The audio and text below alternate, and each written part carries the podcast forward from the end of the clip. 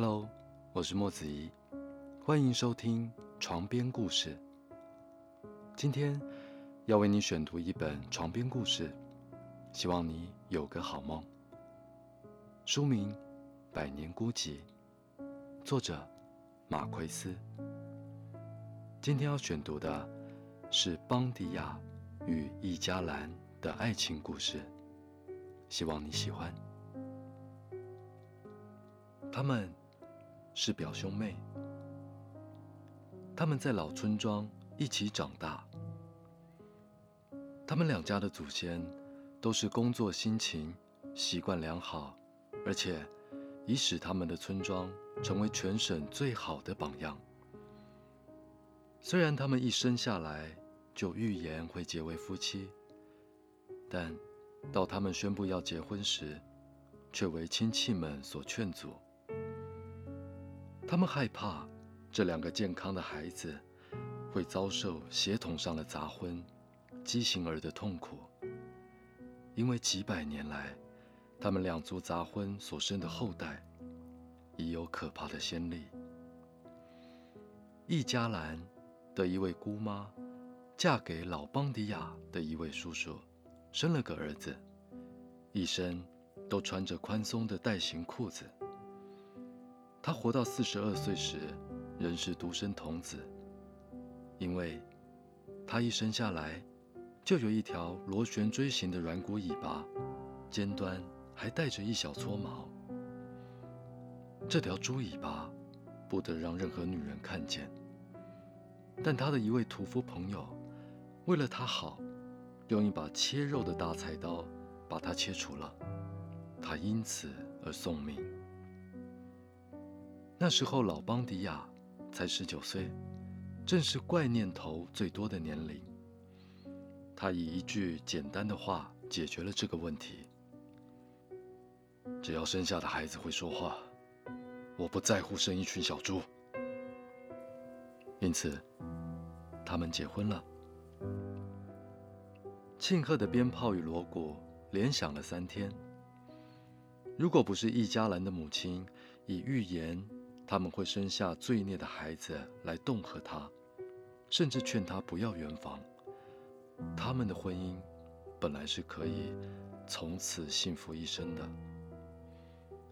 易家兰为了怕她那强壮任性的丈夫趁她睡觉时强暴她，上床前总要穿上一条妨碍活动或发育的内裤。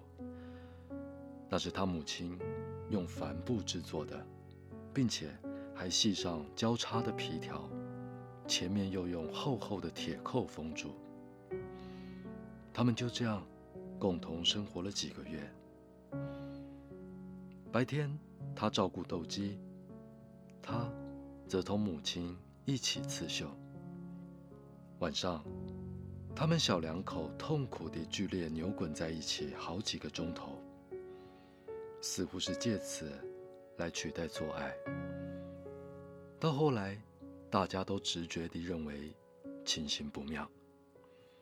谣言说，她丈夫是性无能，以致易佳兰结婚一年后仍是处女。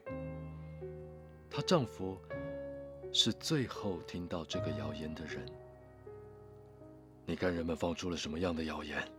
易佳兰，他跟他太太冷静地这样说：“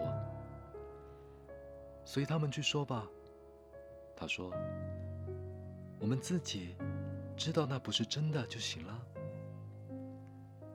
往后的六个月，情形依旧，直到一个悲哀的星期天，邦迪亚的斗鸡赢了雅奎拉。输家因为斗鸡失败而气愤不堪，他退离邦迪亚，蓄意要让斗鸡场的每个人都听到。他对邦迪亚说的话：“恭喜恭喜！”他大声叫着说：“也许你的公鸡对你太太倒帮得上忙。”邦迪亚面容严谨地抱起他的公鸡：“我马上就会回来。”他告诉大家，然后对亚奎拉说：“你回家去拿武器吧。”因为我要杀你。”十分钟后，他带着他祖父的凹月形尖头长矛回来了。半个城镇的人都挤在斗鸡场，亚奎拉则在斗鸡场的门口等他。对方已来不及自卫，邦迪亚以牛样的气力和首次与他祖父在这个地区消灭美洲虎的那种对目标的准确瞄准，用长矛刺穿了雅奎拉的喉头。那个晚上，当人们正在斗鸡场守尸，邦迪亚回到家里，走进卧室时，他的妻子易加兰正在穿他那条贞操裤。他把矛头指向他，命令说：“把它脱掉。”毫无疑问地，易加兰对丈夫的决心很清楚，后果。你要负责哦，他期期艾艾地说。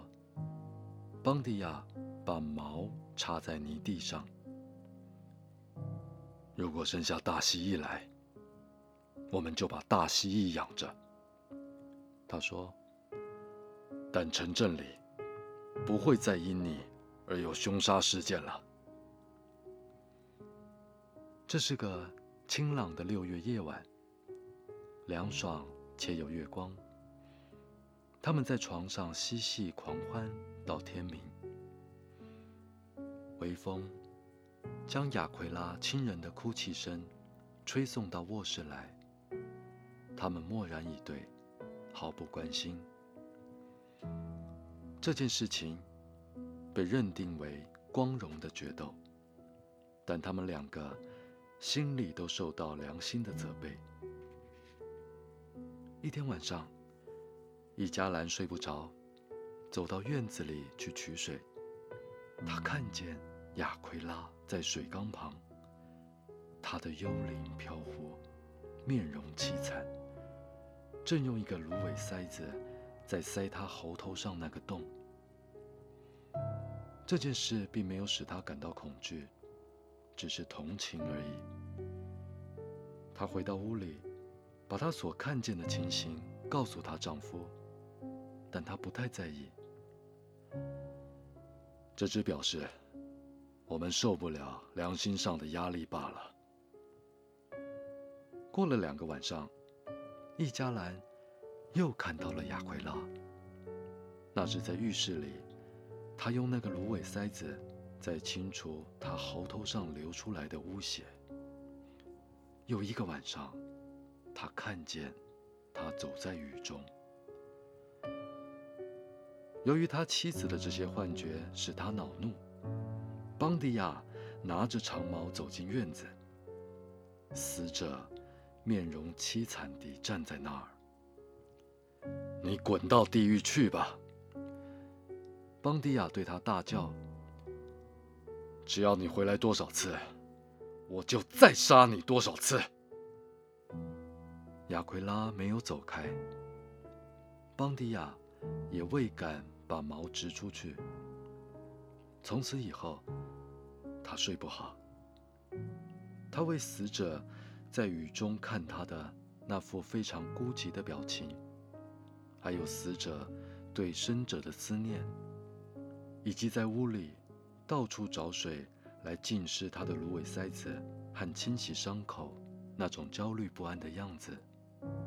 深深感到痛苦，他一定很痛苦。他对伊加兰说：“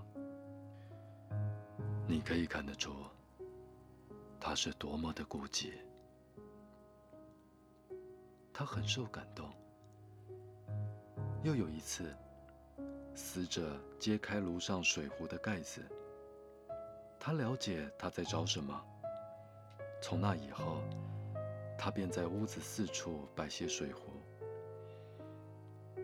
有天晚上，当邦迪亚发现死者在他的房间洗伤口，他忍不住又说话了：“